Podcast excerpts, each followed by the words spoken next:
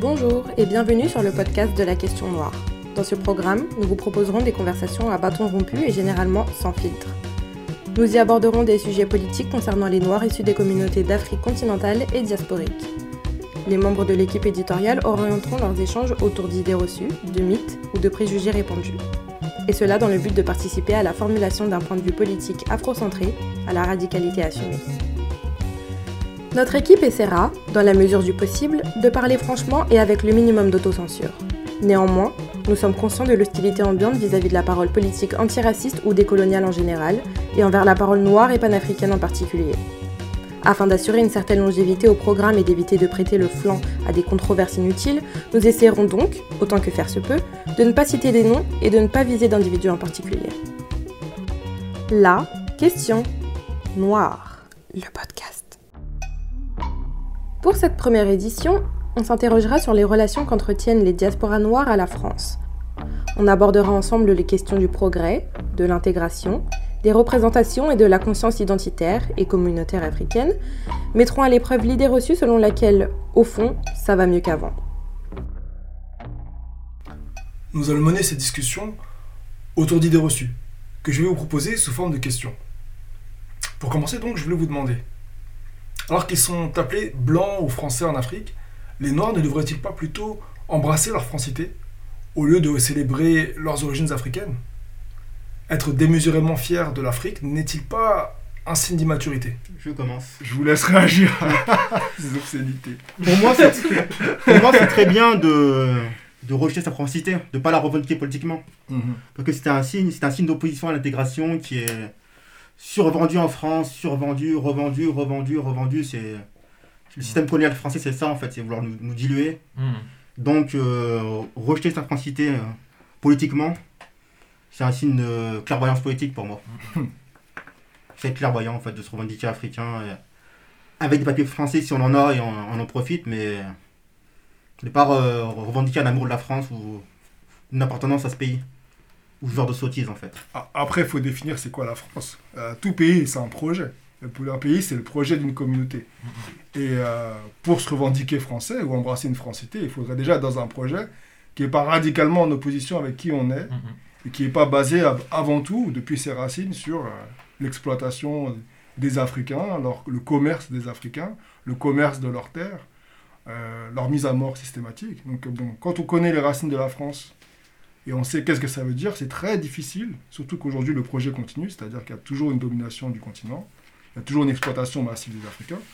C'est très difficile quand on connaît ça, même de façon euh, peu politisée, mais quand on a, ce sentiment, en tout cas une, sorte de- d'intuition par rapport à ce que représente la France, c'est très difficile de se revendiquer. Donc c'est pas forcément un signe d'immaturité, moi je me rallie avec toi, c'est sûrement euh, plutôt une résistance à, à une idée qui est complètement contre-intuitive. Ouais, et puis même sans parler de résistance, c'est de quelle séparation on parle? Parce que euh, est-ce qu'il y a vraiment une séparation aussi nette entre euh, les Africains qui sont nés en France, la diaspora, même au niveau même de la famille, c'est un mélange. On ne peut pas se séparer de finalement ce qu'on est sans... Ça, c'est des questions pour moi qui sont des questions qui arrivent, qui sont traitées souvent sur un angle intégrationniste en ce moment. C'est vraiment des gens qui essayent de se positionner. On- quand on pose ces questions-là, c'est on se pose la question de où on en est sur l'échelle de l'intégration ici. Mhm. Euh, Afropéens, euh, Noirs de France, tout ça là. Pour moi, c'est vraiment des questions qui sont posées pour euh, où on en est, pour savoir où on en est. Tu parles dans la communauté, c'est pas des questions qui se posent parce que ils, ils se revendiquent pas les gens. Ils sont, c'est leur famille, c'est ce qu'ils sont, c'est euh, dans leur vie au quotidien, ils n'ont pas de, de coupure nette. À un moment, ils sont noirs de France, puis à un moment, ils sont euh, noirs qui se revendiquent africains. C'est un tout. Ouais, moi j'aimerais bien revenir sur. euh, alors qu'ils sont appelés blancs ou français en Afrique, je pense que déjà ils sont appelés comme ça, mais euh, finalement, euh, enfin, ils sont pas traités comme tels non plus. Je pense que c'est des appellations qui leur renvoient aussi à leur euh, parcours historique, Mhm. aux migrations. Et je pense que même c'est plutôt une piqûre de rappel. C'est une Mhm. taquinerie pour leur rappeler qu'ils ne sont pas aussi blancs que même pourraient le penser l'être, ou euh, ils sont pas aussi français que ça. Donc euh, moi je dirais que même derrière ces, euh, ces appellations, ces moqueries, il y a aussi finalement le sentiment d'une communauté qui a été brisée Et c'est aussi un appel à cela, je pense que voilà, quand on est un peu francisé, qu'on débarque au bled, c'est un peu ça aussi qu'on nous renvoie. C'est vous êtes parti, bon après, pas parti parce qu'on le voulait, Mhm. mais, euh, mais je pense qu'il y a aussi de ça. Et, et je pense que euh, si vous voulez tous les discours qui disent euh, oui, on n'est ni français ni africain, je pense que c'est pas totalement vrai. C'est-à-dire que dans nos pays d'origine, on nous rappelle aussi d'où on vient. Donc je pense que en France, ce qui est intéressant, c'est qu'on nous demande d'a- de- d'assumer notre francité, mais c'est toujours une parole du pouvoir. C'est-à-dire qu'on nous demande de faire quelque chose qui finalement est contre-intuitif, comme vous disiez. Il y a quelque chose d'un peu... euh, Dissonance cognitive. euh, voilà, il y a un peu un truc de. On vous demande d'embrasser la France parce que finalement, quelque part, on vous fait comprendre quotidiennement que vous ne faites pas partie de cette France-là. Mhm. Donc c'est forcément une- un, quelque chose de chantage et je pense même que c'est une injonction à la soumission. C'est-à-dire, il faut accepter votre francité sans de toute façon pouvoir jamais en profiter pleinement politiquement parce que de toute façon, vous n'êtes pas constitué, vous n'êtes pas euh, assimilable Mhm. de fait de votre noirceur, euh, etc. Donc, euh, moi je vois ça. En plus, à qui on demande de se débarrasser de, de, de son pays, de, Mhm. de, ses- de, son, de sa communauté d'origine et tout. C'est toujours au même. Mhm. Je veux dire, aujourd'hui, les Grecs, ils peuvent dire qu'ils sont très très fiers d'être. euh, Franco-grec. de- voilà.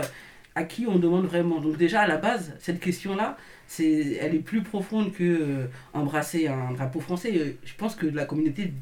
Voilà, comme tu disais, instinctivement, on l'a compris. Mhm. On sait très bien que ce qu'on nous demande, c'est pas d'embrasser une francité. Ce qu'on nous demande, c'est ju- justement, c'est une soumission. C'est euh, voilà, c'est nier qui on est. En plus, pour quel projet et pour quel bienfait.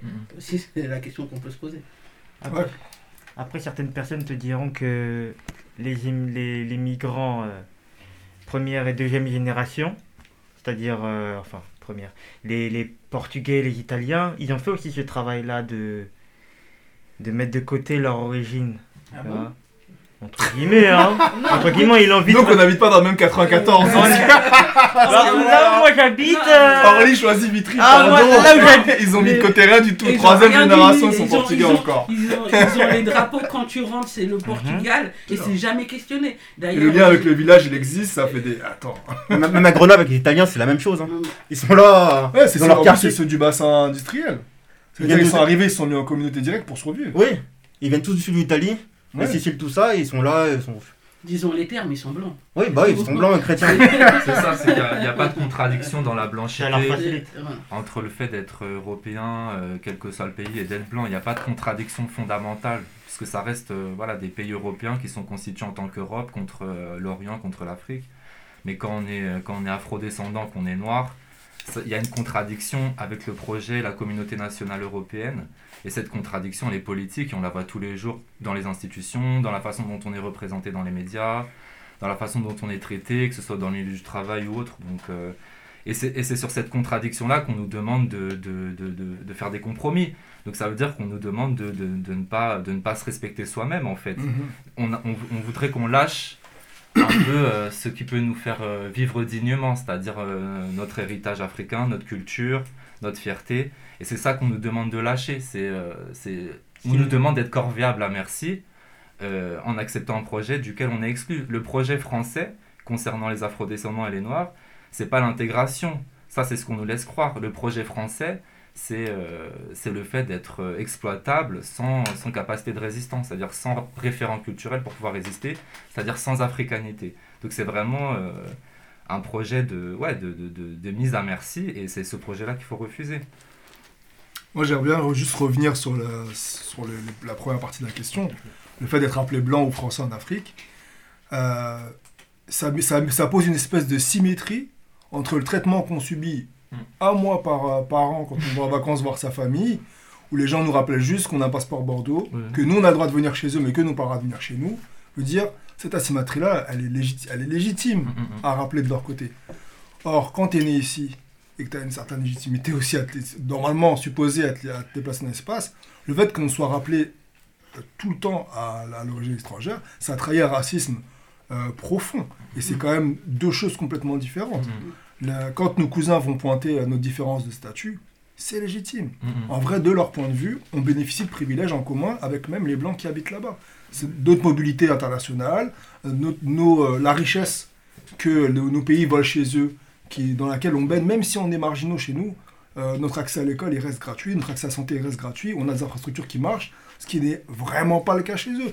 Donc il y a une certaine légitimité avec, euh, à- pour nos cousins du Bénin, ils appellent blanc en français, mais à aucun moment ils rejettent notre ancestralité, notre lien avec eux, euh, nos- notre légitimité à, à se trouver sur place. Mhm. Ils nous rappellent juste à une inégalité qui est entre nous dont on n'est pas, pas vraiment fautif. Mhm, mhm. Et ça, c'est un truc qui est absolument pas comparable à ce qu'on vit en France. Et à chaque fois, de mettre cette truc-là, de dire en France, on est rejeté, au bled, on est rejeté. Non. Au bled, tu manges avec les gens tous les jours, euh, t'es hébergé, t'es le bienvenu, personne te dit de rentrer chez toi.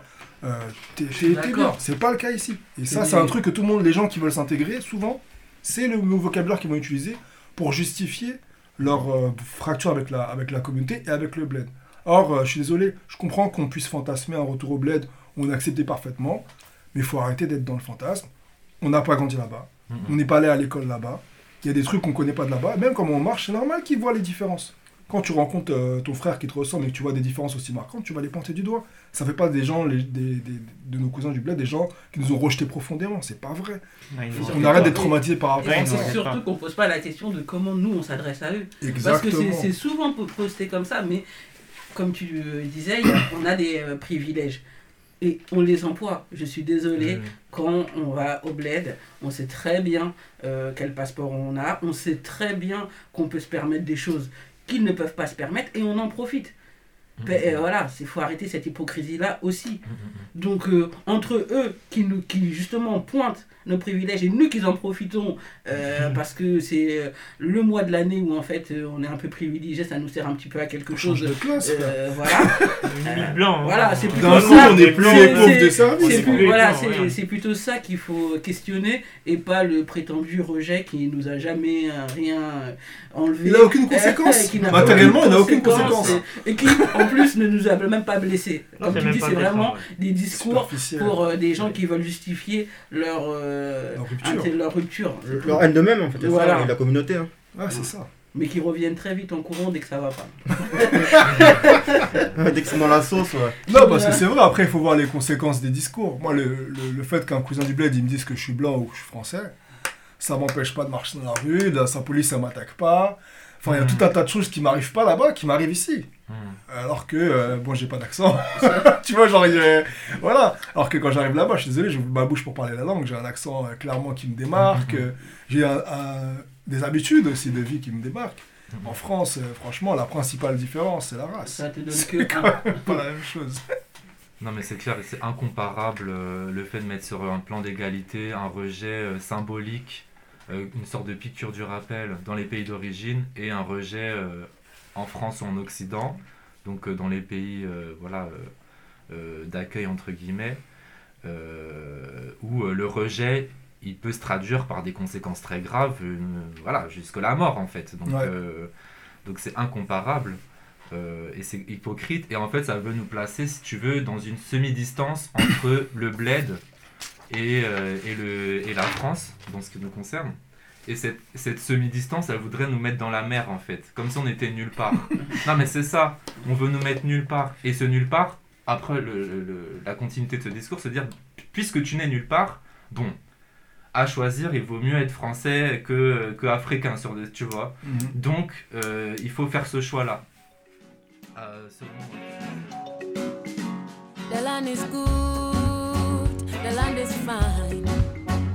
Gold we have, We fight, we cover it all in blood. Tell me why we wallow in the mud.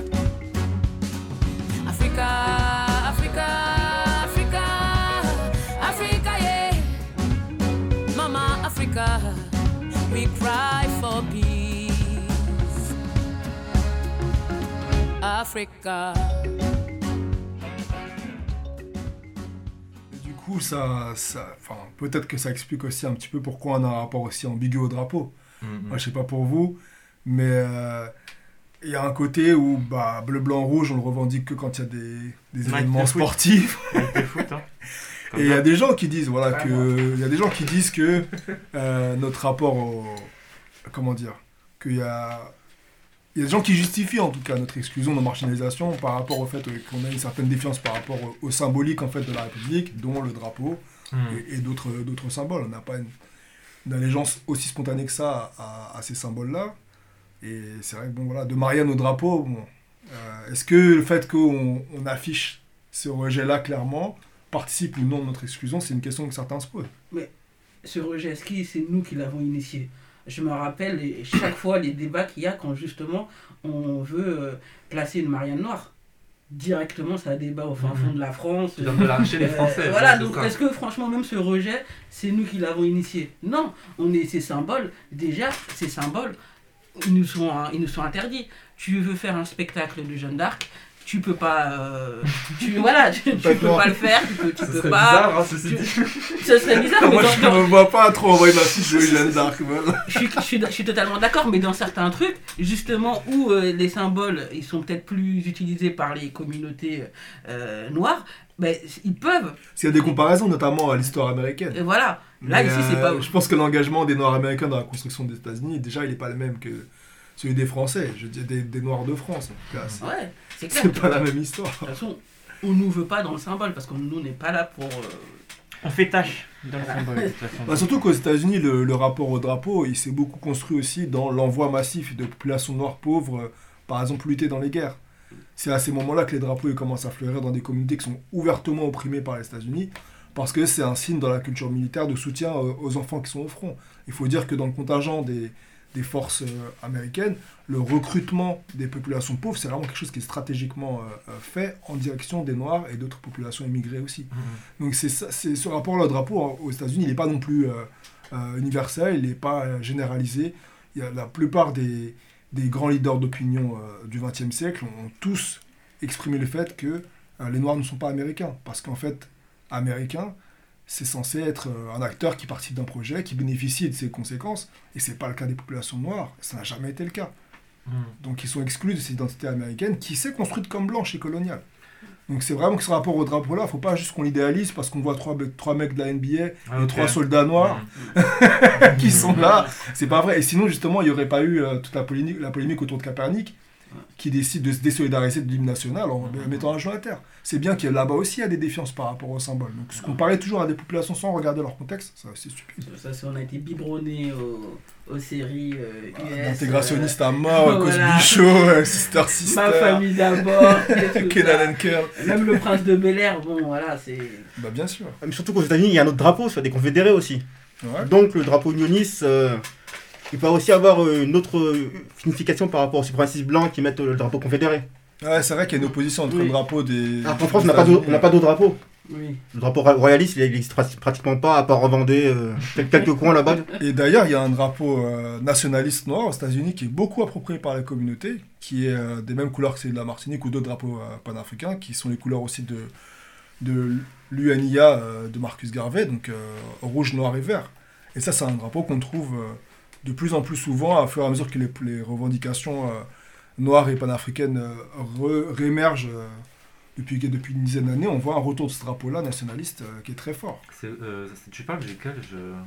Ah, c'est celui qui a été. c'est le même drapeau, mais qui a été designé différemment. Rouge, vert, noir, pour, pour vraiment euh, une revendication d'un État ouais. noir euh, et d'une souveraineté noire sur place. Ah, ok, non, je savais pas que, que ça allait jusque-là politiquement. Je pensais que c'était plus une appropriation symbolique du drapeau américain. mais en Ah fait, non, il y a un vrai projet euh, de récupérer les États du un- Sud où historiquement Ah, ils étaient majoritaires et d'exclure, enfin pas d'exclure les Blancs, mais de prendre du pouvoir politique en tout cas.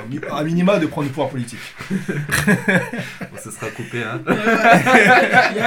L'agenda caché là. c'est- ça fait un bond comme ça, là. Ouais. D'ailleurs, dans le même, dans le même délire, hein, justement, il y a, par rapport à une des institutions principales de, de la France, il y, a- il y en a qui disent qu'on se plaint beaucoup de la police, mais qu'on n'a pas beaucoup fait d'efforts pour euh, intégrer l'institution et essayer de la changer de l'intérieur. Ce, qui est- ce qui est une stratégie que d'aucuns pensent pertinente. Les Noirs dans la police, ils sont déjà là. Le fait même qu'on se pose encore cette question, ça prouve euh, l'inutilité de, de leur place là-bas. Parce que euh, ils y sont et ça n'a pas d'effet sur nous. Parce que si tu es noir dans la police, il y a juste deux options pour toi.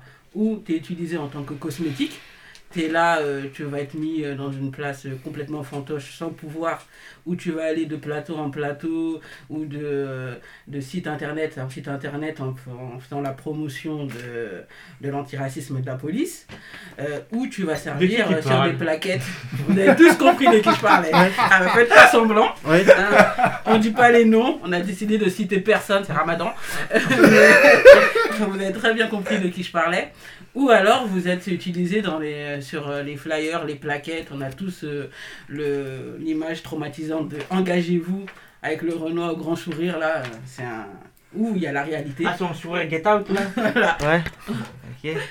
où il y a la vraie réalité, c'est-à-dire que vous êtes au milieu de collègues euh, profondément racistes et euh, vous n'existez pas parce que c'est c'est un, c'est un système et lorsque vous, vous essayez de vous en sortir, c'est vous qui êtes... euh, vous êtes ostracisé, c'est j'enverrai pas, personnellement, j'enverrai personne de ma communauté aller dans un système aussi violent pour eux, euh, Ouais. pour des effets qui sont nuls de toute manière pour la communauté parce qu'ils pourront rien y faire. Mais je pense que ça, c'est parce qu'on a une image morale euh, euh, du racisme et de la haine de- du noir, Mhm. tu vois. Et pas vraiment un truc, euh, une vision complète du système. Ouais, moi je rebondis sur ce que tu dis. Euh, Je pense que derrière cette revendication d'intégration de personnes noires dans la police, il y a une naïveté sur ce que c'est que la police. Mhm. La police, c'est pas euh, des gens, les uns à côté des autres, Mhm. qui font des trucs. Parfois ils sont gentils, parfois ils sont méchants. Non, la police, c'est un système qui, est, qui, a, voilà, qui, a, qui a une histoire, qui a, qui a une généalogie coloniale, qui a une fonction qui n'est pas écrite sur le papier. Il y a, la police, euh, comme on l'a cela euh, officiellement, protéger la population, sauver la veuve et l'orphelin. Bon, il y a la police telle qu'on la rencontre concrètement euh, quand on est non blanc et qu'on vient de, milieux où, la police circule beaucoup pour contrôler et voir plus.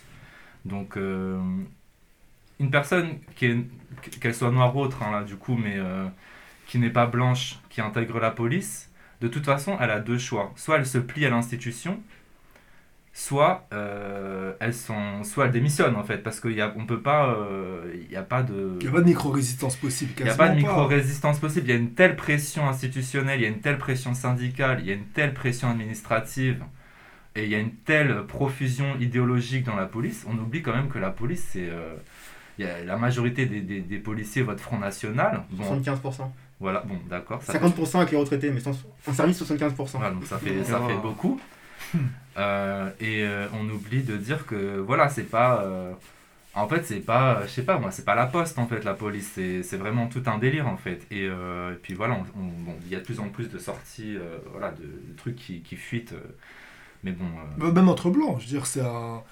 Oui, voilà. Il faut former quelqu'un à faire usage de la violence. C'est quelque chose que même qu'on, qui est institué. C'est-à-dire, à la base, on prend des mecs pour qui la violence est illégale. Et on leur donne un usage légal de la violence.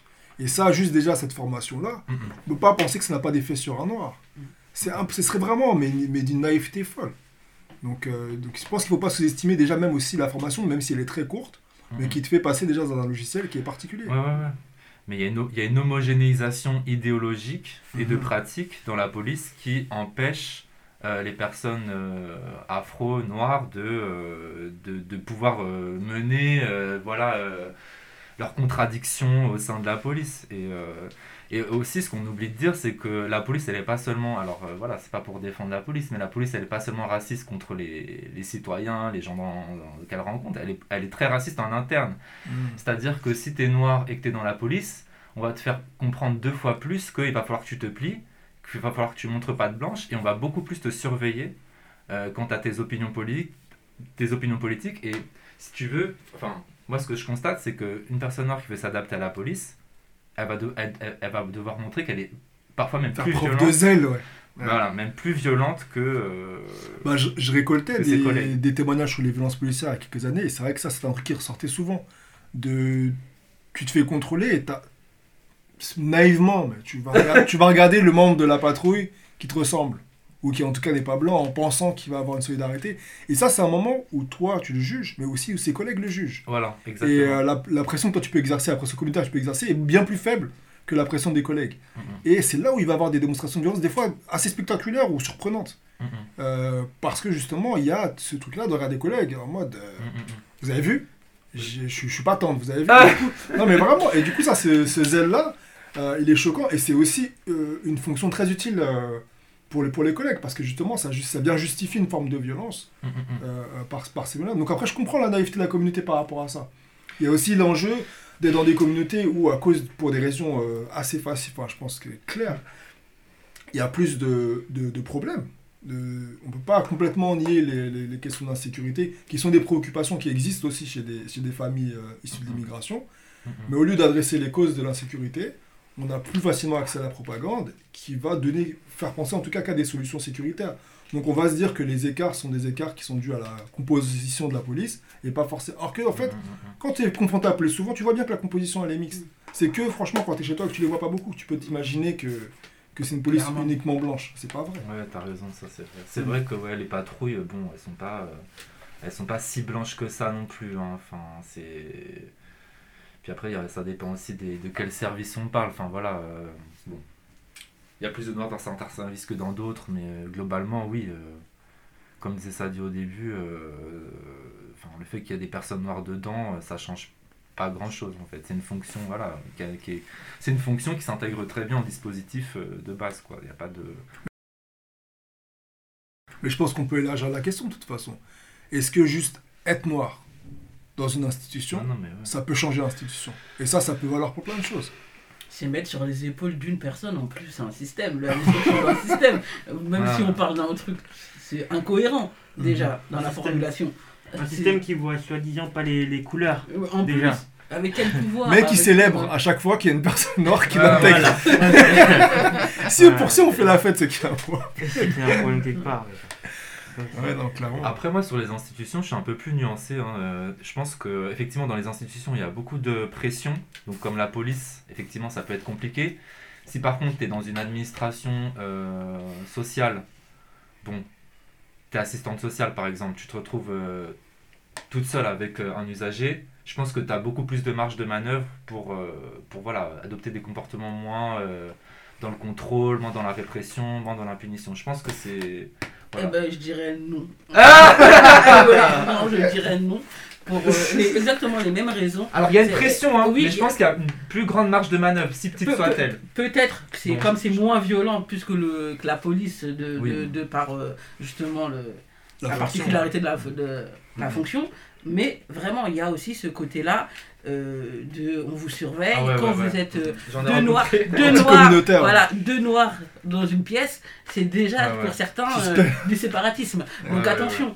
Et euh, on demande justement à- aux personnes noires, aux assistantes sociales noires, parfois même de rentrer dans des... euh, on leur pose des questions, on leur demande de rentrer dans des intimités que, que les personnes, les assistantes sociales blanches, ne, ne enfin, elles n'iraient pas jusqu'à là.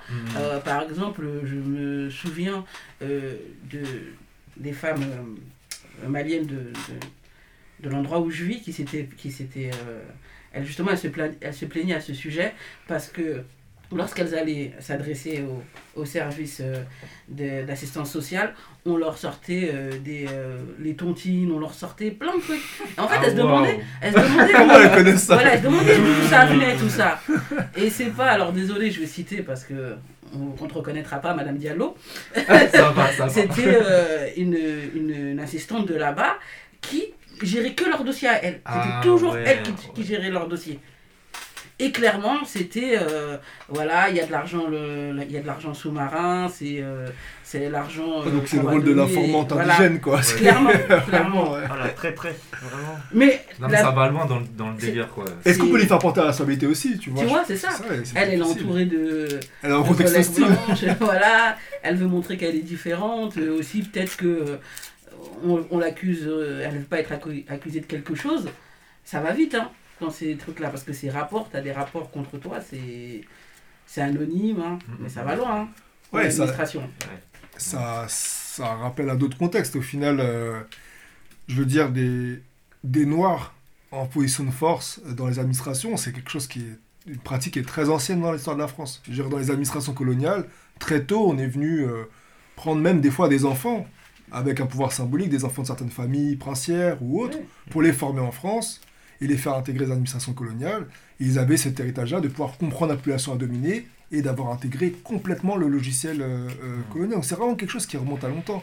Le fait de justement mettre des noirs dans les administrations, de mettre des noirs dans les organes de pouvoir, c'est rien de nouveau. Mhm. Et c'est pour ça que l'idée même que c'est un progrès ou c'est la marque d'un progrès, oui, mais c'est le progrès de l'instrumentalisation des populations Ouais. dominées. C'est pas le progrès de politique de la population dominée. Parce que de la façon d'exercer le pouvoir, elle change pas.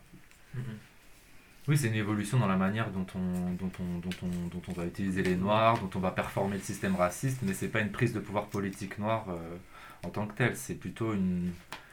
Voilà, des, des, des, des modifications dans la manière dont ça fonctionne, mais finalement c'est le même fonctionnement. Avec des recettes anciennes en plus. Oui, avec des, revivals, euh, des nouveaux. Mais oui, mais c'est ça la, la force aussi de ce système-là, c'est qu'il nous laisse croire qu'il y a du progrès là où il y a une stagnation, mais il y a des micro-changements. Mm, mm.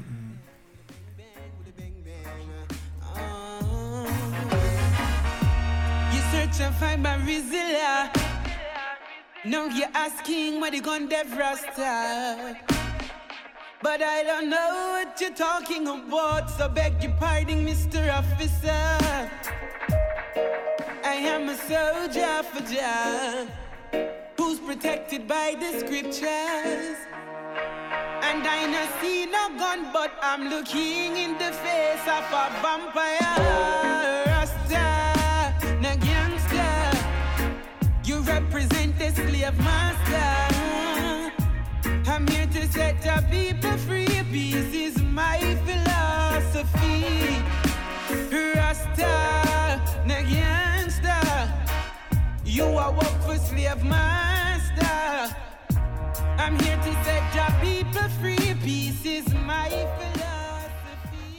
Ouais, ouais, non, mais c'est ça, mais c'est comme, euh, comme beaucoup d'autres, sur beaucoup d'autres sujets. hein.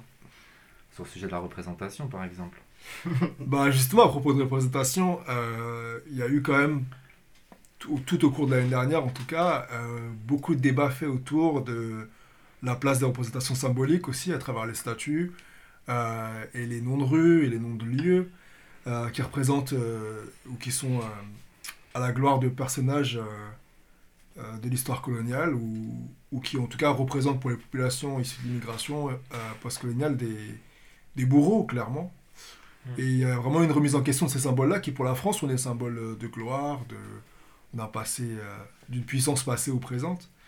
Et en tout cas, on, se- on se posait la question en préparant l'émission de savoir si vraiment c'était des revendications euh, radicales ou est-ce que, en fait, le fait de vouloir aussi euh, derrière rebaptiser avec nos héros à nous, c'était pas une façon aussi de demander une sorte d'intégration à- au, au sy- à la symbolique historique française.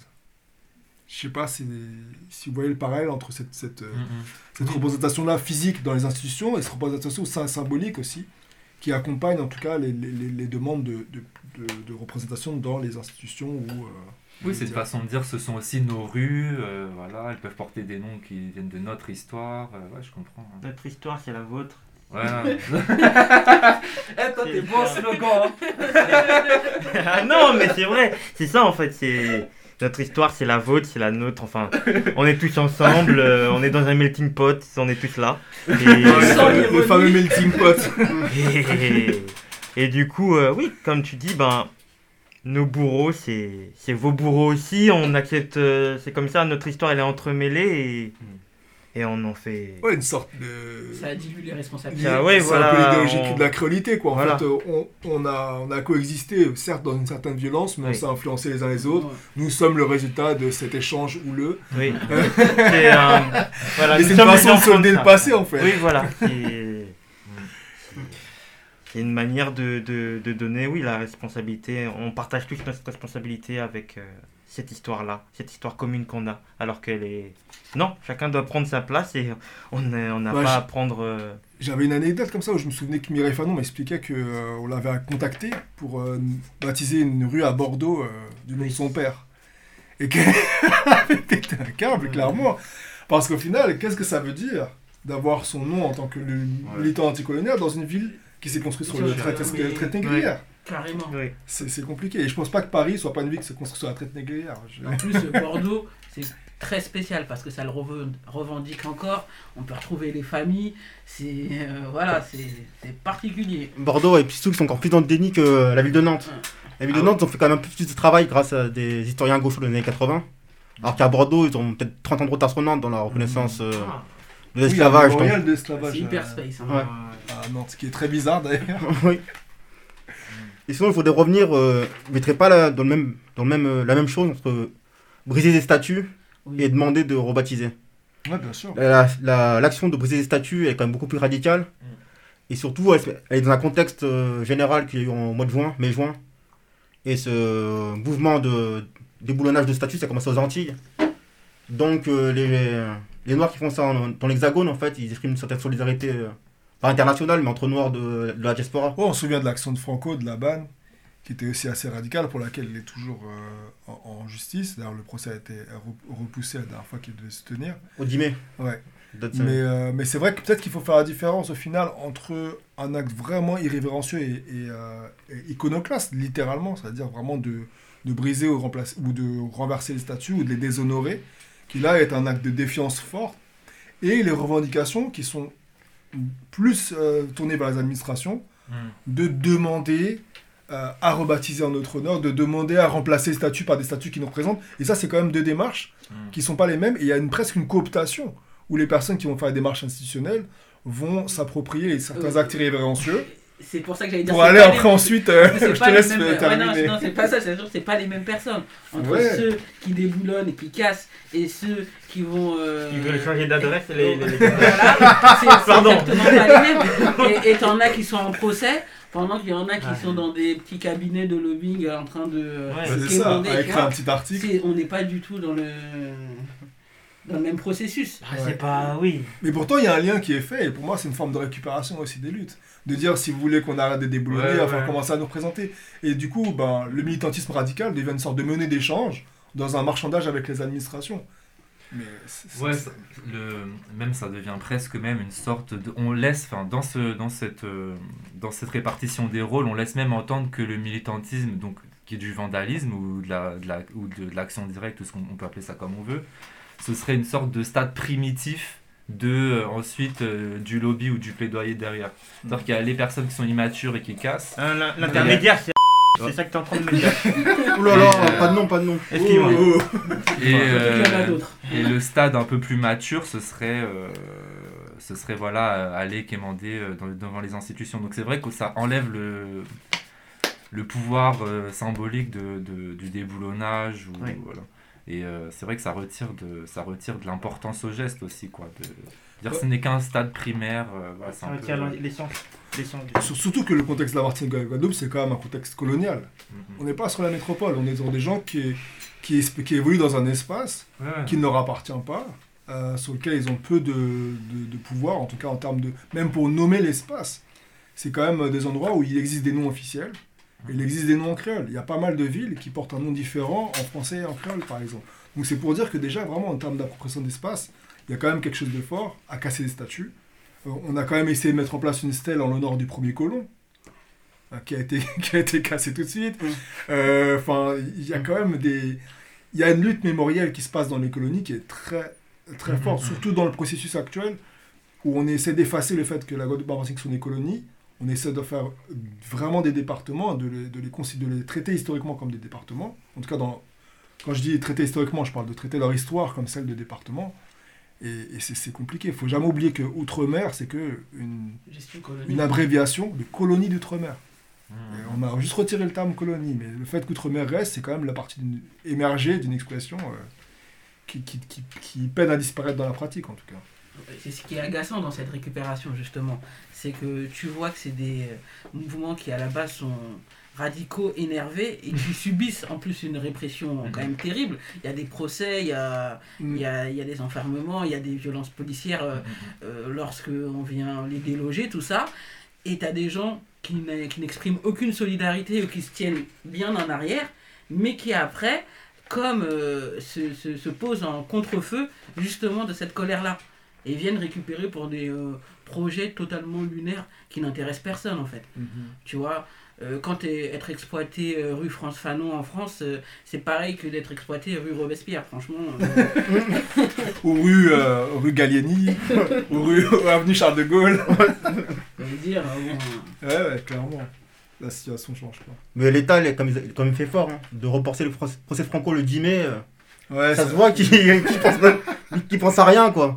le jour de la commémoration de l'esclavage. Ou qui pense à tout. Franchement, là, Le complot Non, tu, tu te dis quand même. Il n'y a, a- personne qui s'est. qui s'est- c'est- limite, mais- tu te dis non. Quand même, c'est c'est- ça devient pathologique là. Non, mais c'est quand même bien cette date pour la défense. Oui, Pour, pour organiser une bonne défense, et un point, un point- un point symbolique. c'est Euh, pour faire un procès politique un peu. euh, Ouais. C'est quand même une bonne. Pour moi, c'est une bonne date. C'est une Moi bonne aussi, opportunité, Mais ce seront, ce seront les premiers à chiner après quand ça sera rappelé.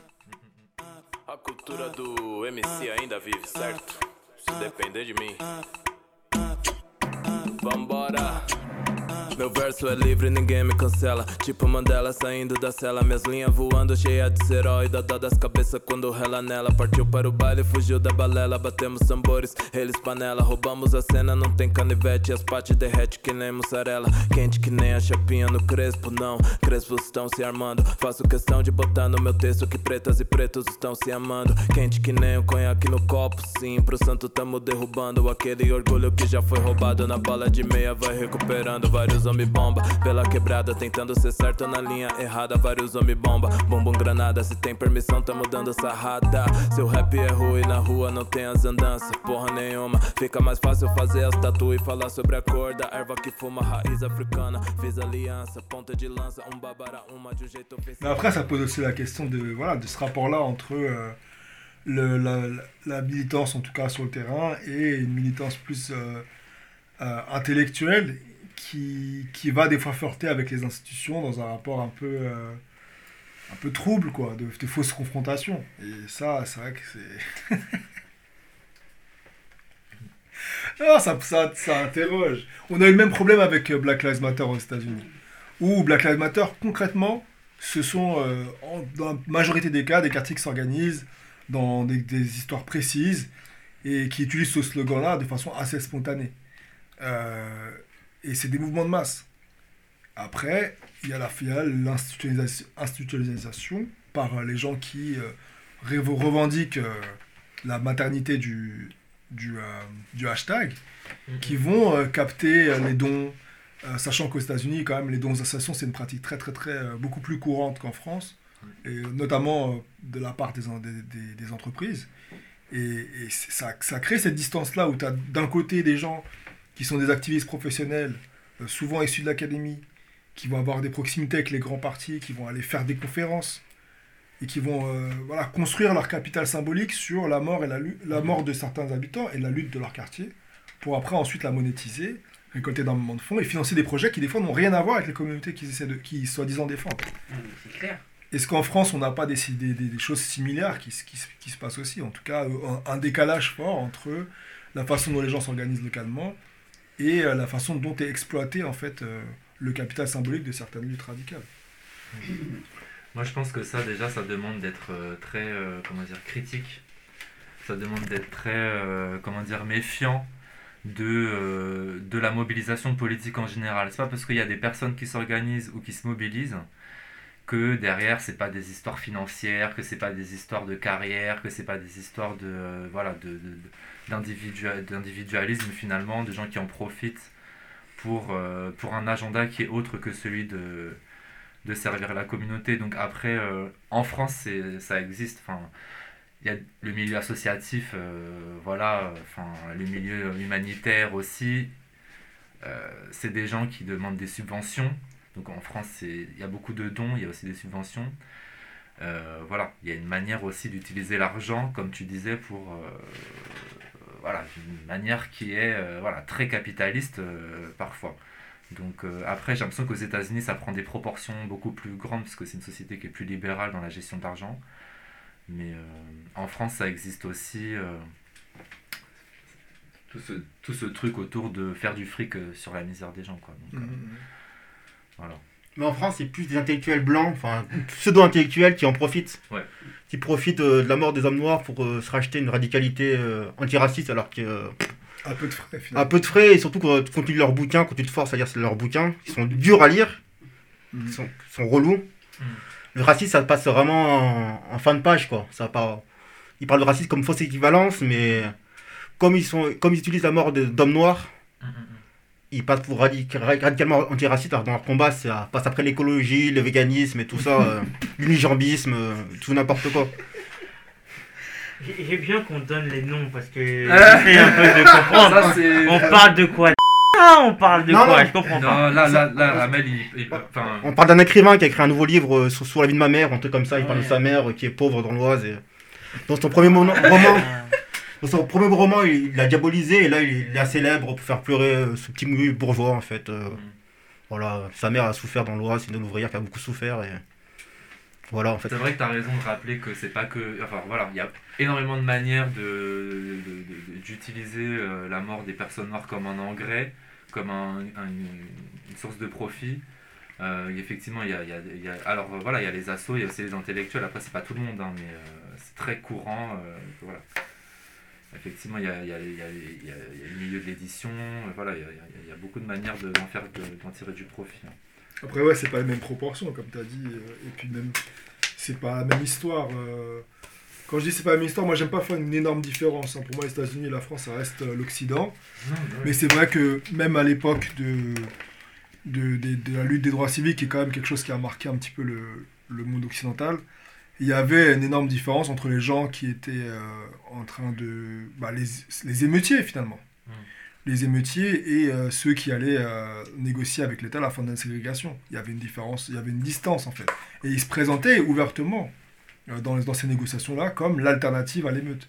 Et je pense qu'au final, en France, les émeutes de 2005, elles ont, elles ont créé une configuration un petit peu similaire, Mm, mm, où certains se sont organisés directement comme alternative à l'émeute, mm, mm. comme interlocuteurs euh, au nom des banlieues de l'immigration pour, euh, pour éviter cette solution-là. Alors qu'au final, l'émeute, c'est la mobilisation euh, la plus marquante, en tout cas, de, pour moi, en tout cas dans mon expérience politique, c'est la, c'est la mobilisation qui montre la- une défiance la plus, euh, la plus forte à l'État et qui montre, pour moi, plus purement, en tout cas, nos- notre, euh, notre désaveu de l'État et notre rejet des, de nos conditions de vie. Oui, la révolution haïtienne c'était ça, ça coupait des têtes euh, au calme.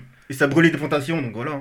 Mm. Notre tradition politique c'est un peu ça aussi. Enfin, J'appelle pas j'appelle pas ça, j'appelle pas à couper les têtes, hein, mais euh, notre histoire radicale elle vient de là aussi. Ouais, ouais. Oui. Non, mais c'est c'est aussi intéressant de voir que c'est précisément euh, ces mobilisations-là que euh, finalement le monde blanc fait semblant de jamais comprendre. Genre, ils essaient toujours de tourner autour du pot, de donner des explications. Parfois, ils en donnent, mais c'est complètement à côté de la plaque. Les émeutes, c'est le sujet que les gens veulent pas comprendre, ou alors sur- dans lequel ils projettent leurs propres euh, fantasmes politiques. Et ça dit déjà une incompréhension euh, fondamentale, en fait, entre euh, l'émeute et le monde blanc, et donc sa radicalité. C'est-à-dire là, il y a une vraie euh, imperméabilité entre l'émeute et le monde blanc. quoi. Ça me fait penser à la préface de Sartre sur. euh, C'est grand, mal, grand que- malentendu. oui, voilà. Au moins. Ah oui Oui, oui, bah oui. De la préface de sorte de. Terre Comment Des damnés la terre, c'est ça Oui, Exactement, des derniers de la Terre, du coup, euh, qui explique un peu pourquoi est-ce que les pourquoi est-ce que les, les nous, hein, nous sommes violents avec eux. Hein. Donc euh, ça explique un peu, mais bon, je sais pas, peut-être qu'ils l'ont pas compris.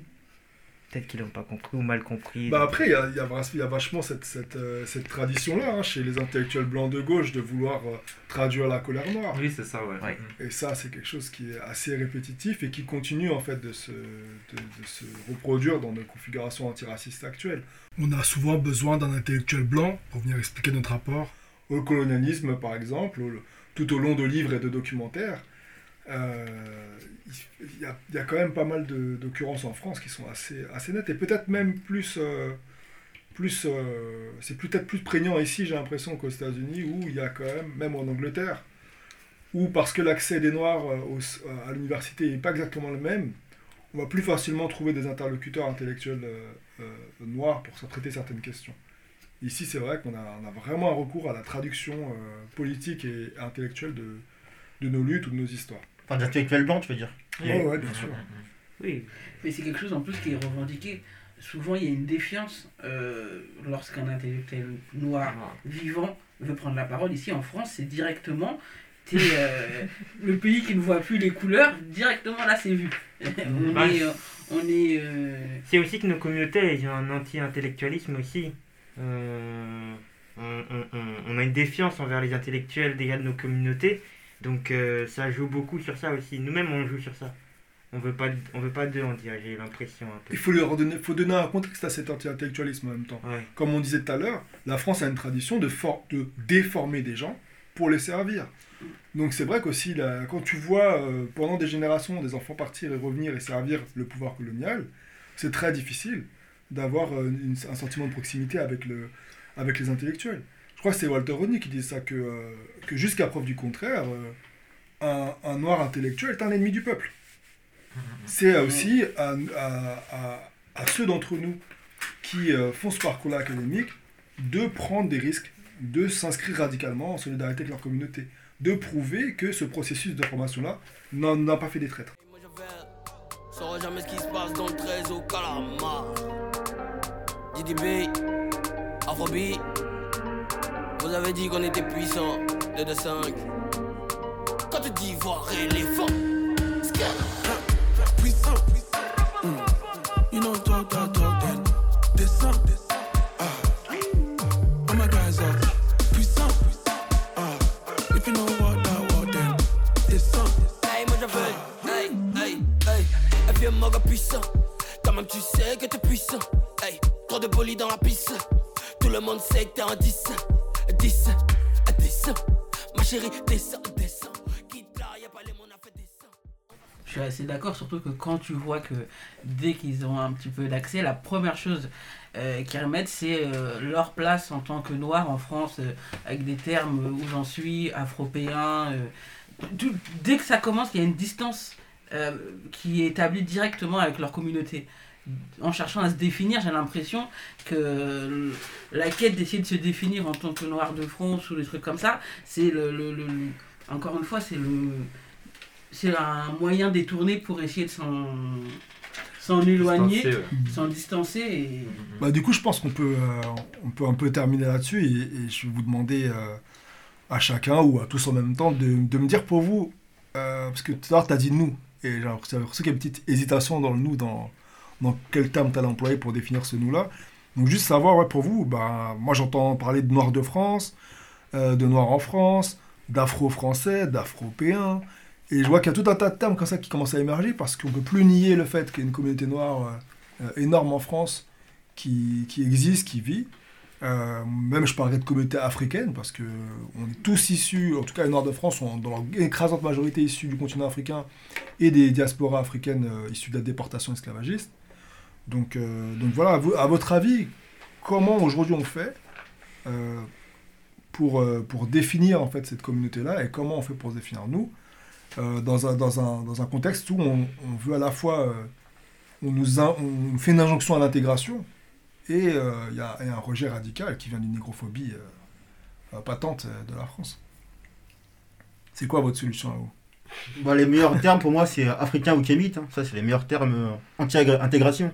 Au moins, ça dilue pas. Ouais, c'est clair.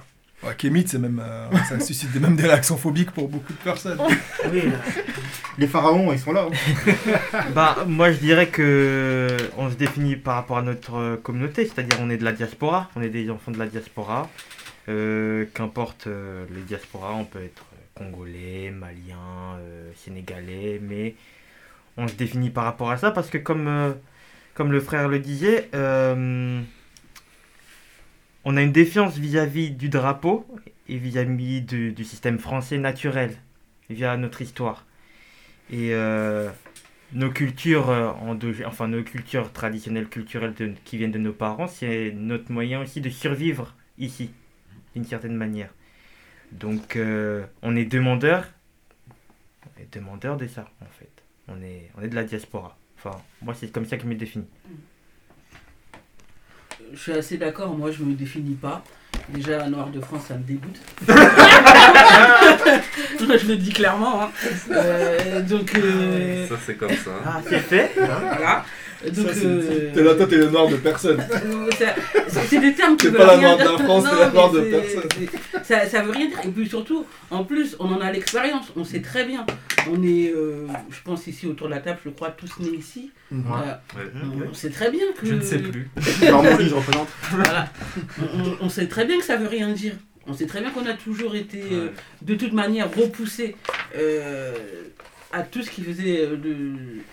On était repoussé Donc euh, il n'y a pas de projet pour nous. Et le, enfin, le moment où moi je suis le plus en sécurité, pour euh, reprendre ce que tu disais, euh, c'est quand je suis dans ma communauté, quand je...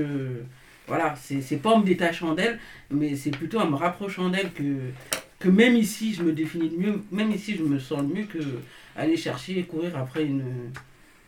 Je sais pas trop en plus que c'est tout ce que c'est. Une francité dire. Ouais, je... Non, ça m'intéresse pas. Ouais, moi je.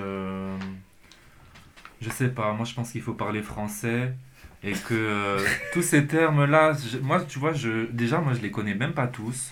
Je sais pas d'où ils viennent, j'ai l'impression que c'est des sortes de, de termes comme ça qui bourgeonnent, de, de, de, ouais, des, des choses comme ça un peu. euh, Du café vegan. euh, Ah mais voilà, tu sais, ça émane de la colonie barrée un peu, euh, tu sais, on invente des trucs et puis chaque, chaque année son nouveau terme et puis euh, voilà, mais c'est, je trouve que c'est, très tendance, voilà, on peut, on peut marketer un terme, on en écrit un livre, c'est, ça s'arrête pas et c'est toujours une manière de, pour moi c'est une manière de chercher une définition, mais euh, dans cette quête de définition, il y a un truc qui, qui est gênant. C'est-à-dire que, comme si chercher une définition, c'était une manière de, de, de ne pas vouloir se définir, de ne pas accepter l'évidence Mhm. que euh, afropéen. Mais c'est quoi en fait? Tu vois, c'est je- moi, il y a des bon, voilà. En fait, on est africain, voilà. On est africain euh, et, euh, et je pense que derrière ces termes, il y a une- il y, a une- il y a une honte en fait de ne pas pouvoir se le dire euh, clairement. Et euh, après, voilà, quel mot co- correspond le mieux, ça je sais pas. Mais déjà des mots que les Noirs de France utilisent, tu vois, que les Noirs ici utilisent. Tu vois. Enfin, le pire terme que j'ai entendu, c'est afropolitain. C'est vraiment afro de la. Afro de la des- métropole de la métropole. et et de, de certains quartiers des villes, quoi. Pas de la banlieue, vraiment. Mhm. Voilà, quoi. 50 Afro du, ouais, du, du 16e, c'est le pire terme que j'ai entendu, quoi. En mode cosmopolitain. Ouais. Cosmopolitain. C'est 50 nuances d'intégration. Ouais, c'est vrai. C'est ça, ouais. Non, mais c'est ça, c'est. Enfin, mais c'est toujours des mots qui n'émanent. J'ai j'ai l'impression que c'est des mots qui n'émanent pas De la vie de des la- gens, ouais. Ouais, de la, de, des masses ou de, de la base, euh, de notre base. Enfin, c'est des mots euh, qui sortent des cafés, quoi. C'est- Oui. Jamais vu- entendu un, un rappeur dire ça spontanément dans Oui. une chanson. hein. De- justement, de nos intellectuels. Oui, Ouais. c'est ça, de nos intellectuels. Donc, euh, enfin, de nos intellectuels. enfin, des- Mais qui essaient de résoudre leur propre équation identitaire, Voilà. leur propre déracinement. Parce qu'au final, c'est vrai qu'aussi le, le passage dans la, dans la, la formation, euh, ça peut isoler des siens. Et je pense que même certains d'entre nous ici, on l'a vécu. Quand tu te retrouves du jour au lendemain dans un environnement euh, très majoritairement blanc, tu as deux stratégies. Tu peux, serrer, tu peux serrer les rangs et tu peux aussi te- voilà, cultiver ton rapport au tien. Et tu peux aussi décider d'essayer de t'immerger. Et c'est une stratégie de survie que je peux comprendre, mais qui après se solde par euh, ces espèces de, de créations hy- hy- hybrides. D'ailleurs, l'hybridité dans l'académie, c'est une idée qui est très, euh, très valorisée. Mm, mm, mm. Alors que pour moi, elle fait appel à un imaginaire euh, voilà, naturaliste, raciste du 19e siècle, qui est quand même difficile à maintenir sans poser la question euh, de, de cette histoire-là, de son, de son racisme euh, définitionnel. Cette hybridité, c'est très euh, populaire à gauche. hein. Beaucoup de gauchos, enfin même pas la gauche institutionnelle, se pensent radicaux en, en parlant de créolisation. C'est c'est- hallucinant, quoi. À quel Ça point on peut le- reprendre le vocabulaire de l'implantation, le vocabulaire du racisme biologique, Ouais. dans nos idées et penser que c'est devenu abstrait, que ça veut rien dire. Ça prouve le racisme de, de la gauche, quoi, la négrophobie profonde, en fait. Ils pensent être euh, radicaux en utilisant le terme créolisation. Ils pensent combattre le fascisme euh, comme ça, en fait. Non. Tu disais du coup? Non, non, du coup, moi je te posais la question à toi. Du coup, tu te définirais comment? Moi, j'ai pas de problème avec le terme africain. Euh, comme on disait, on, on parlait d'un projet, c'est vrai que le, mot africain il nous a été imposé, le mot Afrique nous a été imposé, mais on l'a, euh, on, on y a insufflé euh, des espoirs, on y a insufflé un destin commun, on y a insufflé un projet commun, à travers le panafricanisme notamment, euh, qui fait que je peux me revendiquer. Alors que... Et pareil pour le mot diasporique, moi, la base diaspora, pour moi, c'est un mot issu de la communauté juive, qui parle de ceux qui, qui se sont dispersés. Euh, nous, notre dispersion, elle n'est pas, elle est pas issue exactement de la même histoire. hein. Elle est quand même issue d'une déportation euh, massive et absolument involontaire. Donc c'est vrai que pareil, c'est un mot qui, qui aujourd'hui, on a, on a investi de notre histoire. Mais, mais voilà, on, on a aussi cette capacité-là, je pense, euh, de résistance et d'appropriation de certaines choses. Euh, mais il faut, il faut quand même être assez sélectif là-dessus. Je ne peux pas m'approprier créole, parce que créole, c'est un mot à la base qui, a été, euh, qui s'appliquait aux blancs colons, nés en tant que maîtres sur la plantation, et qui s'appliquait euh, aux noirs qui avaient intégré le logiciel de la plantation. Moi, je, personnellement, et je revendique pas cette idée, ça appartient peut-être cette idée, hein, il y a des gens qui travaillent là-dessus, que ce soit euh, Dominique Monotuka, ou Mhm. euh, notre sœur qui fait l'émission sur Zouk TV aussi, Juliette euh, Smeralda. Voilà, c'est quelque chose, c'est des idées qui existent, qui sont pas beaucoup remises en question en France. Mais ouais, le terme africain, pour moi, il est, africain diasporique, parce qu'en fait, dire qu'on est de la diaspora, c'est juste se rappeler à nous-mêmes. C'est juste se rappeler que cette histoire de migration, c'est peut-être pas exactement la nôtre, mais c'est celle de notre communauté. On est une communauté déplacée, euh, pas si volontaire que ça, parce que les conditions économiques qui font qu'on part, elles sont largement le résultat du- de, de l'impérialisme et du colonialisme occidental, qui continue encore de sévir chez nous, qui continue de nous appauvrir et de faire qu'on part. Donc, euh, donc moi, pour moi, ouais, euh, se revendiquer africain diasporique, c'est se mettre en opposition avec cet état-là, c'est euh, c'est revendiquer l'aspect euh, euh, en partie subi de notre migration et centrer notre identité sur là où elle existe. Et encore une fois, il n'y a que nous chez qui c'est un problème. Moi, j'ai jamais vu un Français euh, ou un Irlandais qui bouge aux États-Unis euh, qu'on va suspecter de quoi que ce soit parce qu'il revendique là d'où il vient. Et il y en a, ils sont partis depuis 200 ans. Parce que c'est pas qu'une question, on ne peut pas se définir que dans l'adversité. Et moi, je pense que quand je me revendique comme africain, c'est pas juste le produit d'un rejet. Même si on m'avait accepté ici, je pense qu'il aurait fallu pour ma santé, euh, pour mon intégrité euh, identitaire, me revendiquer comme africain. Parce que euh, ce qui m'est transmis par mes parents et les leurs Mm, mm, mm. est africain. Et on voit très bien qu'aujourd'hui, maintenant, on a des troisième, des quatrième générations. Mais ils, ils sont toujours noirs. Et c'est pas qu'une question de rejet. Ils sont toujours noirs parce que aussi, ils continuent d'apporter cet héritage-là en eux. C'est difficile le rapport à la langue pour certains, etc. Mais on reste africain. Et cet héritage-là, si on a réussi à le transmettre pendant des centaines d'années aux Antilles malgré la déportation, au Brésil, à Cuba, etc., il n'y a aucune raison d'en rougir et de ne pas le revendiquer. C'est pas vrai. Non, mais je suis d'accord avec toi, mais toutes ces difficultés à se définir, euh, voilà, pour moi, c'est. Bon, je vais pas faire de la psychologie de comptoir, mais pour moi, ça dit, que, ça dit un malaise, ça dit qu'on n'a pas envie de l'assumer, ça dit que c'est difficile de le faire euh, en France. Et. euh, c'est individualiste en plus. Que de plus en plus, c'est euh, ce truc de s'identifier, c'est s'identifier Ouais. soi-même. Alors qu'une identité, c'est porté collectivement, ça se définit c'est une collectivement. Et c'est pas toi tout seul qui décide. Ouais, ça, je pense que c'est un autre héritage euh, de, de, l'intel- de, de la gauche, euh, de, de, de, de, de ce foisonnement d'identité euh, qu'on se choisit, auquel on s'identifie. Et je pense que même ça, euh, effectivement, ça, ça brise euh, voilà, ce qui, ce qu'il peut y avoir de communautaire, c'est-à-dire euh, ouais, il y a quand même une communauté ou plusieurs communautés, où il peut y avoir des communautés nationales aussi en France. Mais euh, bon, qui, euh, on retrouve qui derrière Afropéen par exemple? C'est la communauté de qui? On, dé- on parle de qui? Enfin, ça Surtout qu'il y en a plein à l'intérieur, je veux pas être avec eux, tu vois. ah, je veux rien avoir. Oui, mais c'est ça, c'est. Je veux rien avoir. Moi, depuis l'épisode de Black Lives Matter, où je me suis retrouvé entouré de gens qui chantaient la Marseillaise, point haut, point levé, à Ouais. genoux, et que je les ai tous regardés comme si j'étais chez les fous, mm, mm, mm. je me suis dit non, je peux pas me sentir concerné, je peux pas être Ouais. avec eux. C'est c'est un fourre-tout en fait, il y a des définitions là à l'intérieur où je vois des gens qui ne me correspondent pas. Ça ne me gêne pas, hein. moi j'aime bien la pluralité de nos communautés, mais il y a des gens, il faut les mettre en marge et moi je peux pas être avec eux euh, dedans. Non, mais c'est, mais c'est eux-mêmes qui se mettent en marge en fait. Enfin, ils- derrière tous ces, ces essais de se définir, ils, ils- en fait, ils choisissent l'extranéité, ils choisissent l'é- l'étrangeté à eux-mêmes en, en voulant tourner autour du pot. Toi, tu es dans le pot, tu vois des gens qui tournent autour. Bon, voilà, faut... c'est eux qui se mettent en dehors en fait. C'est clair, ça marque une rupture. C'est marqué, ouais, ouais, ouais.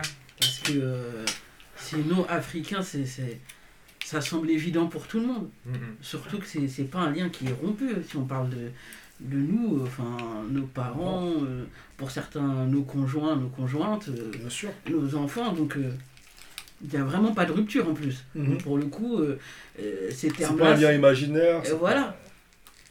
Oui, en plus en France, on a quand même des voilà, on est, on est que en 2021. Enfin, on n'est pas en on n'est pas dans les années 3000. Enfin, les immigrations elles restent récentes. euh, Il y, a, il y a quand même y a quand même un lien.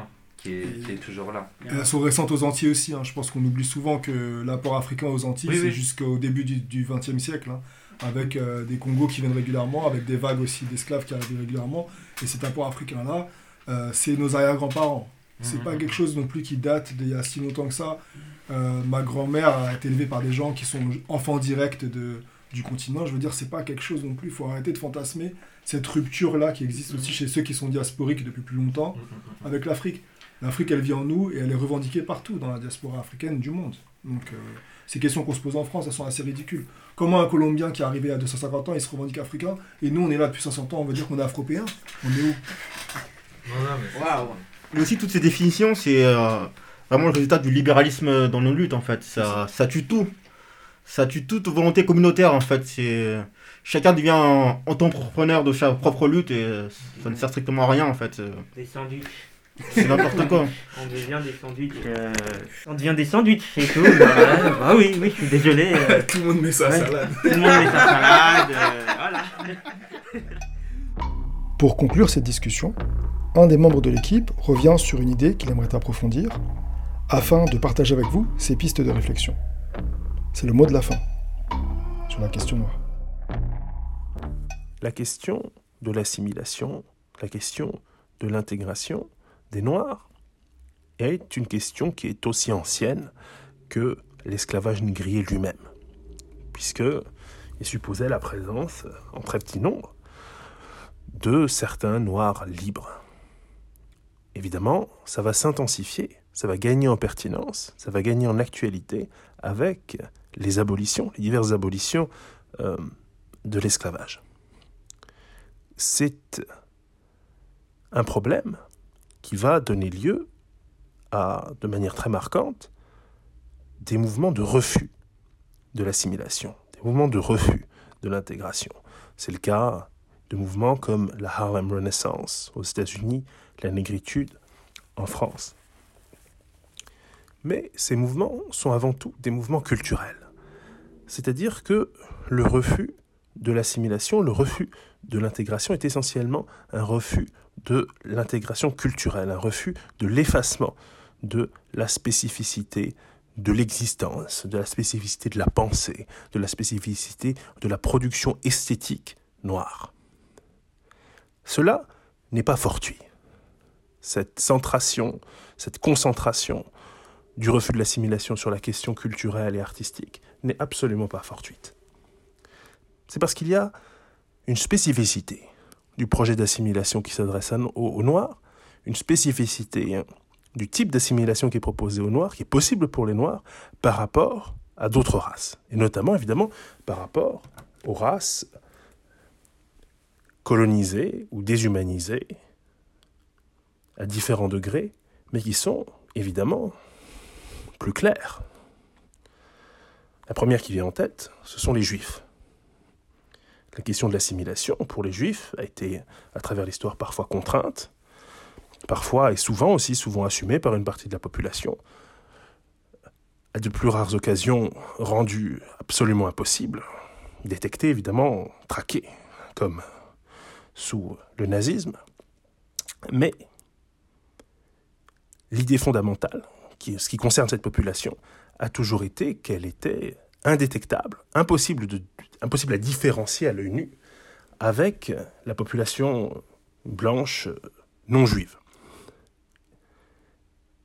L'assimilation ou l'intégration, donc, était une sorte de possibilité toujours ouverte pour les juifs ou, dans le cas du national-socialisme, une sorte de menace qu'il s'agissait de contrer en traquant, en identifiant, en détectant euh, la présence euh, potentielle de juifs. Ça, ça nous pose la question de l'intégration, la question de l'assimilation d'une toute autre manière. Elle croise celle d'autres populations également. Les autochtones, par exemple au Canada, généralement en Amérique du Nord, ont été objets de nombreux projets d'intégration. Projets d'intégration forcés parfois, brutaux, adoption forcée d'enfants, métissage forcé, en tout cas savamment organisé. Il s'agissait de blanchir les lignées, il s'agissait de dissoudre, de diluer cette population dans une population européenne. Des projets à de moindre mesure, de similaires ont été offerts aux Asiatiques. Le cas des Nord-Africains n'est pas complètement différent. De manière un petit peu anecdotique, mais vous comprendrez ce que je voudrais dire par là, on peut constater que, c'est-à-dire assez étonnant, aucun acteur français ne sait jouer le blanc de gauche aussi bien que qu'Admirat dans le Baron Noir. Interprétation formidable. Personne ne joue aussi bien le, le beauf français que Danny Boone. Voilà, deux excellents acteurs d'origine algérienne qui campent la blanchité comme personne. C'est pas le cas de tout le monde. Tous les Nord-Africains n'ont pas la possibilité de se faire ainsi passer pour blancs.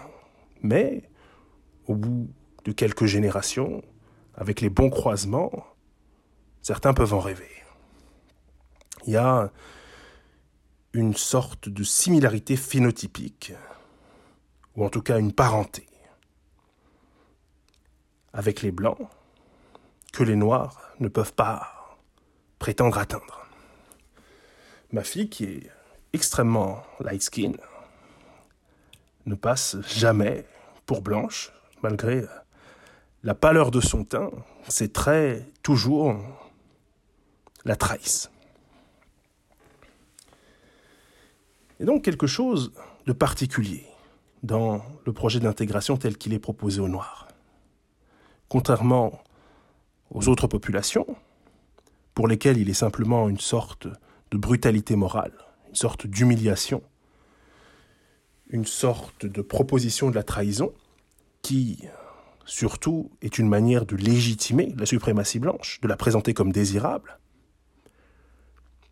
Cette réalité, lorsqu'elle parle au noir, lorsqu'elle s'adresse au noir, se redouble d'une autre dimension encore plus dangereuse.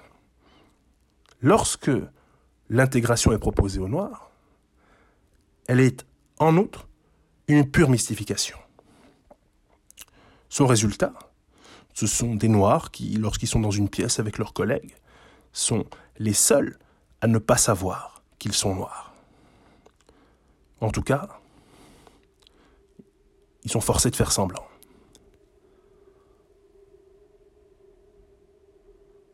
Dans le cas des Noirs, l'assimilation n'est pas uniquement un choix politique, une affaire de décision politique ou sociale. Notre assimilation est strictement impossible. Et la vouloir, la désirer, c'est simplement désirer notre extermination. Nous ne pouvons pas nous faire passer pour des blancs. Nous ne pouvons pas prétendre faire partie du continuum de la blancheur. D'autres peuvent se présenter comme étant sur cette voie. D'autres peuvent se présenter comme disposant d'une parenté civilisationnelle ou raciale avec le monde blanc. Ce n'est pas notre cas. Est-ce à dire que nous devrions purement et simplement déserter les lieux de pouvoir, que nous devrions purement et simplement disparaître de l'espace politique de l'Occident?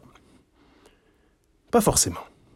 Certains exemples nous parviennent qui peuvent nous laisser penser à autre chose. Je pense à la députée de Californie, Maxine Waters, qui, au moment de la délibération concernant l'assassinat de George Floyd, avait insisté que si Derek Chauvin, l'assassin, était acquitté, les manifestants devraient redoubler d'efforts, augmenter leur confrontation avec les forces de l'ordre. Voilà une personne qui a porté au sein de la représentation politique aux États-Unis des valeurs qui sont celles de la tradition du radicalisme noir, qui n'a pas trahi ces valeurs, qui considère que sa position d'intégrer ne va pas nécessairement de pair avec une adoption pure et simple de l'idéologie nationaliste et suprémaciste blanche états-unienne.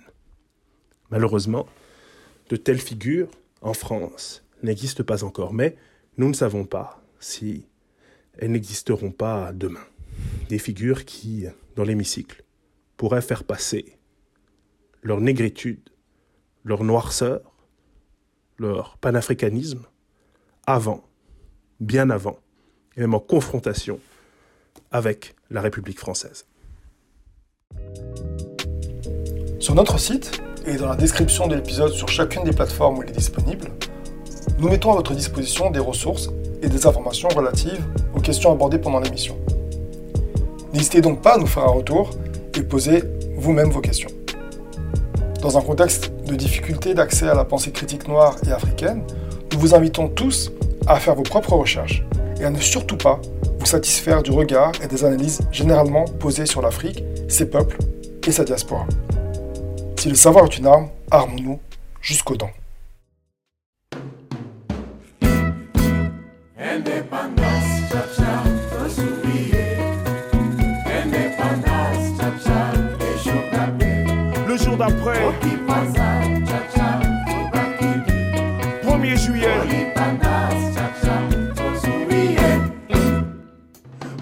Le lendemain, promesse de l'aube d'un état souverain où le sol se dérobe entre milices et rebelles, pillage et recel, peuple que l'on déplace comme des cheptels, de parcelle en parcelle, gouvernance en tutelle, état de droit essentiel, à nos ethnies unies au pluriel, effet papillon, effet tampon, car ici on change l'heure en blanc, la révolution au bout du vote, la force du nombre est l'antidote, pour changer la dette en dot.